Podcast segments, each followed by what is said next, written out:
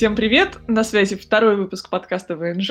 На связи из Дублина Наталья Суворова. Из Стокгольма Катя Линден.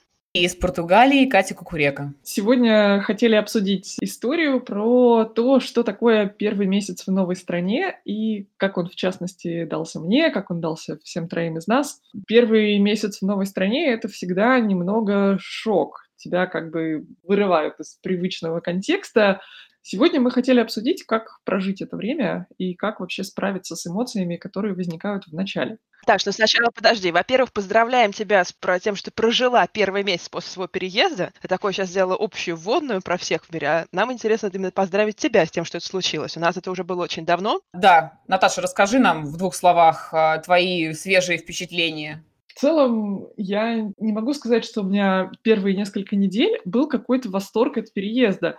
Была масса смешанных ощущений. Вообще, чем отличается переезд от какой-то туристической поездки? Когда приезжаешь в страну на короткое время, сначала сразу идешь в центр города, начинаешь фоткать, выкладывать фотки в Инстаграм, ходить по всяким музеям и классным мероприятиям. В общем, узнавать именно то, за что люди любят этот город. Когда приезжаешь жить, история немного другая. Но, во всяком случае, у меня э, я до сих пор за месяц к стыду своему не дошла ни до одного музея. Я не ходила ни на какую дублинскую пивоварню. Нафиг.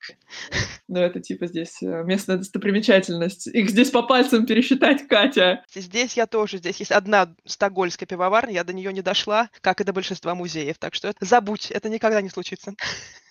Мне кажется, отличительная черта человека, который эмигрировал а, от туриста, как раз в том, что ты никуда не ходишь из тех мест, которые туристические. А, более того, большинство людей там думают о городе, куда они переезжают в контексте мощенные улочки Лиссабона, там а, азулежа на каждом углу. Это как раз те вещи, которые вообще, как выясняется, не интересны тебе, не нужны тебе, и ты будешь избегать вообще как чумы этих мест с туристами. Прямо дико плюсую про мощеные улочки и европейскую жизнь, и то, когда ты на самом деле тут оказываешься, и ты трюхаешь на этом автобусе полтора часа в один конец, и ждешь его еще 15 минут на холоде, и, короче, ты точно не до мощеных улочек и не до красот. Когда ты по этим мощеным улочкам прешь пакеты из супермаркета, тебе вообще не до этой красоты.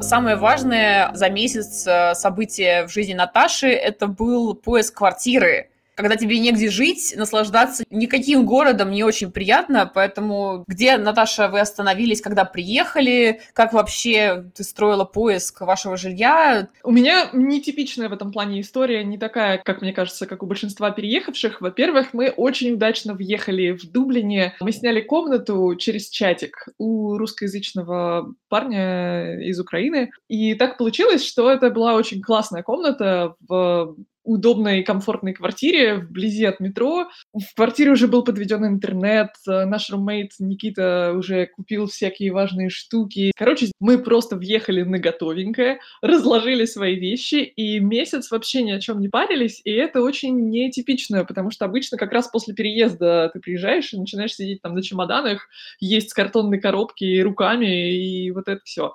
Но этот период начался у нас сейчас, спустя месяц. Мы, наконец, нашли новую квартиру, въехали в нее и выяснили, что при осмотре квартиры мы пропустили массу косяков, подписали договор, и теперь нам нужно их разруливать. Пример, какие косяки? Например, мы не заметили, что в квартире нет посудомойки. В объявлении она была обозначена. Будьте начеку, просто не давайте риэлторам и всем прочим лендлордам вас обдурить, потому что даже если что-то написано в объявлении, это не значит, что оно там будет. А как бы почему мы все это сделали? В нашей новой квартире очень красивый вид из окна. Это офигенский вид на море.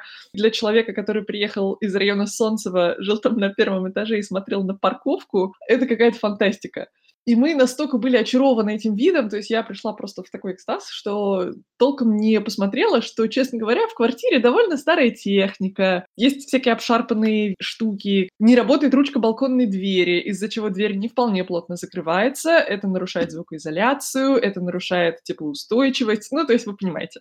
Ах, и мое любимое, это английский смеситель в ванной.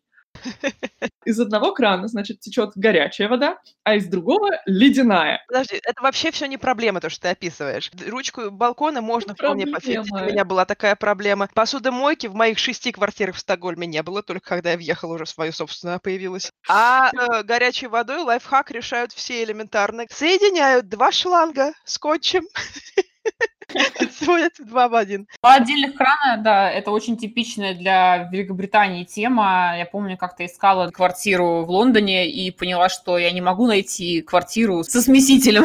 Как бы. В том-то и дело. Причем ты как бы смотришь на это все глазами туриста сначала, такой, о, надо же, это так мило, как интересно, надо же, когда-то люди так жили. Ой, я теперь так буду жить. Да, когда ты сама начинаешь так жить, ты понимаешь, что это дичайше неудобно, ну и просто раздражает. Вообще здесь очень много, к моему удивлению, всего устроено через э, управляющую компанию здания. Что ты смеешься? Когда ты сказал устроено через и сделала паузу, я думала, что продолжение будет другим. Это тоже. Да, в общем, в Ирландии такая история, что даже адреса домов пишутся через название жилого комплекса. Поэтому, по сути, вот эти маленькие жилые комплексы, или большие, они бывают совершенно разными, это как такое государство в государстве. Там смогут быть вообще любые свои правила, когда там можно шуметь, как там проходит ремонт, стоит ли там денег вывоз мусора, или это бесплатно. У нас в контракте прописано, что мы должны мыть окна не менее четырех раз в год, в контракте прописано? Да, в контракте прописано, реально. Может быть, они волнуются за внешний облик дома? Или... Абсолютно, да. Это из-за... Из Здесь тоже есть такие фишки с домами, которые представляют вот, важность для туристов и окружающих. Дома, которые представляют туристическую ценность, в них одобряют то, что ты ставишь на подоконнике. То есть вот есть дома в старом городе, там на окошках, когда мы проходим мимо, все время, о, какой мимими, здесь стоят шведские национальные игрушки, вывешен шведский фартук, и потом, ну, что этот фартук уже пять лет не менялся, потому что после того, что один раз за заапрувишь то, что у тебя в этом окне для туристов вывешено, тебе проще уже это не менять, чем еще раз апрувить. Так что, видимо, вы попали в один из этих крутых домов, которые представляют э, общественную ценность. Поздравляю!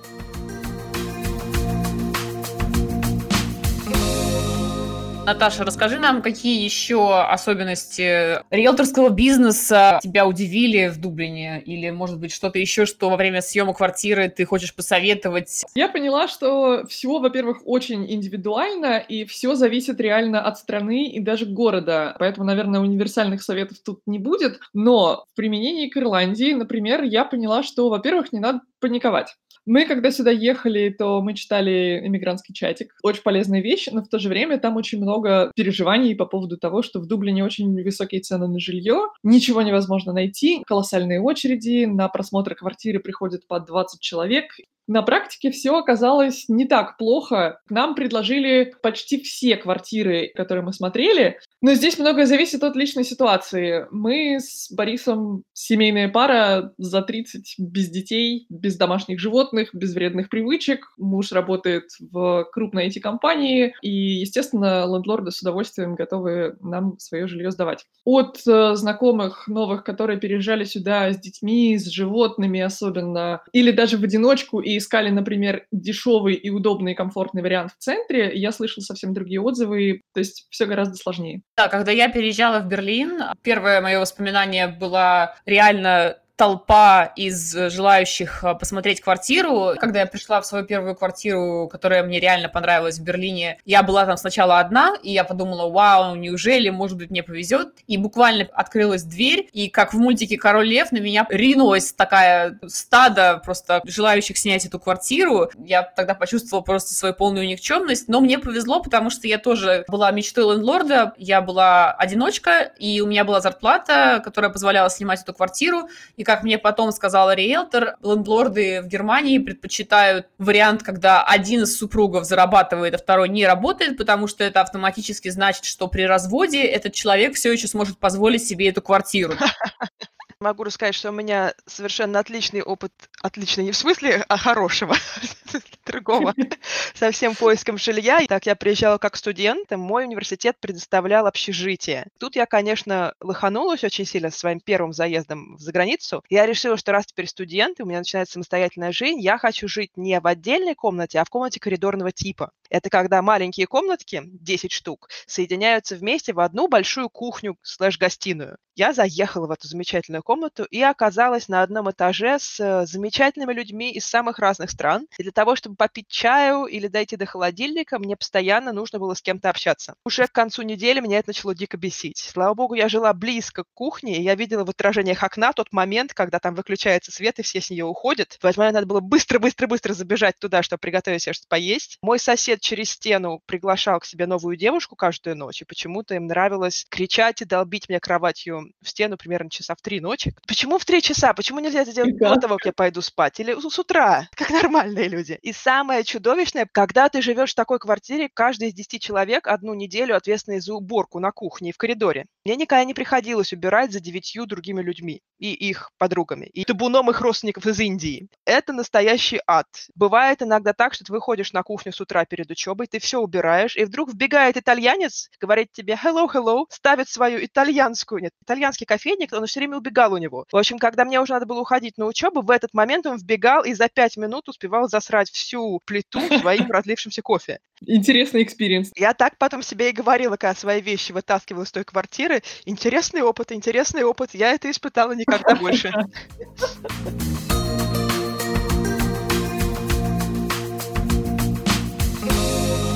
Я хотела еще поговорить про такую эмоциональную сторону вопроса. Как вообще ощущалось, э, если вы помните свои ощущения в первый месяц после переезда? Слушай, ты уже первый из нас сходила и на meetup местный, и на йогу, и на рисование. То есть у меня вообще ощущение, что у тебя интеграция произошла мгновенная.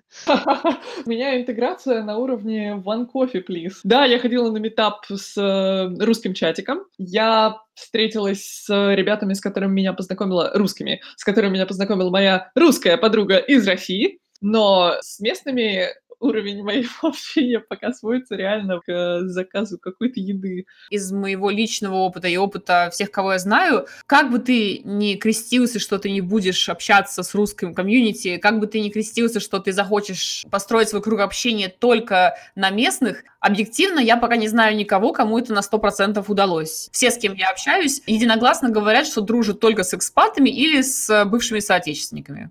Слушайте, ну а зачем креститься, как будто это что-то постыдное, общаться с соотечественниками за рубежом? Меня расстраивает эта позиция, что, приехав сюда, нужно обязательно всем доказать, что ты теперь не такой, и ты не русский, ты полностью порвал своими корнями, ты человек мира, и вообще тебя ничто больше не связывает с Россией. Ну, понятно, откуда это идет, но как бы все равно мне не очень нравится такой подход, я не вижу ничего постыдного в том, чтобы общаться с соотечественниками. Наоборот, это очень классно, что тебе многие могут подсказать, по каким каким-то бытовым ситуациям, как разобраться с документами, куда вообще пойти. Вообще я хочу сказать, что это какой-то бред. Если можно, я сейчас расскажу про свой experience. Когда я сюда приехала, я совершенно не знала, что мне делать, у меня не было никого знакомых. Никто в моей семье никогда не выезжал далеко за МКАД, поэтому для меня это все был полный взрыв мозга, и мне очень сильно помогло именно то, что я общалась с соотечественниками. Как только я видела в толпе в университете соотечественника, я пыталась с ним завязать разговор и узнавала все необходимые лайфхаки. То есть буквально меня меня за руку приводили в какие-то организации, мне рассказывали, где лучше что купить. Все-таки у нас есть некоторый институт поддержки друг друга даже за границей. Есть вот как раз те, кто не хотят общаться, и они как только слышат, что к ним обращаешься по-русски, они отворачивались. Такие тоже были личности. Но если есть возможность с кем-то пообщаться и получить поддержку в новой стране, это необычайно хорошо для психологического комфорта. Я не рвала свой паспорт, не подумайте, я не, там не пыталась не разговаривать по-русски, я просто переезжая, скорее у меня была надежда, ну, иллюзия какая-то, что интеграция в, с местными будет более такой естественной и легкой, но по факту, да, это была иллюзия, и я с этим столкнулась, да, напрямую, и сейчас, наоборот, все проблемы, которые возникают в эмиграции, лучше всего решать через э, русскоговорящие комьюнити, даже не потому, что там взаимовыручка, а просто потому, что то, как решают проблемы русские, не решает никто. Объясню почему. Когда мне пришел в Германии счет за скачивание а, с сайта торрентов э, какого-то фильма, который я никогда в жизни не скачивала, и если мои немецкие коллеги говорили, ой, ну там надо, наверное, заплатить, или кто-то сказал, ну найми юриста, это будет стоить уже не 900 евро, это был размер штрафа, а 400, Я пошла в русский комьюнити, там было написано, что, во-первых, если вас не было в этот момент дома, и вы можете это доказать, вообще никаких проблем. Во-вторых, половина из комьюнити э, советчиков сказали, что они вообще этот штраф проигнорировали, и им ничего за это не было. Но я пошла по пути более легальному, я написала письмо в эту юридическую контору, как раз по шаблону, который я нашла на русскоязычном форуме, и проблем у меня никаких не возникло, ничего я не платила. Это к тому, что русский человек всегда найдет э, самое, скажем так, находчивое решение проблемы, и это я поняла уже там спустя какое-то время в эмиграции, вот, делюсь э, своим опытом, чтобы другие тоже не набивали себе шишки, а сразу шли к соотечественникам спрашивать про все на свете.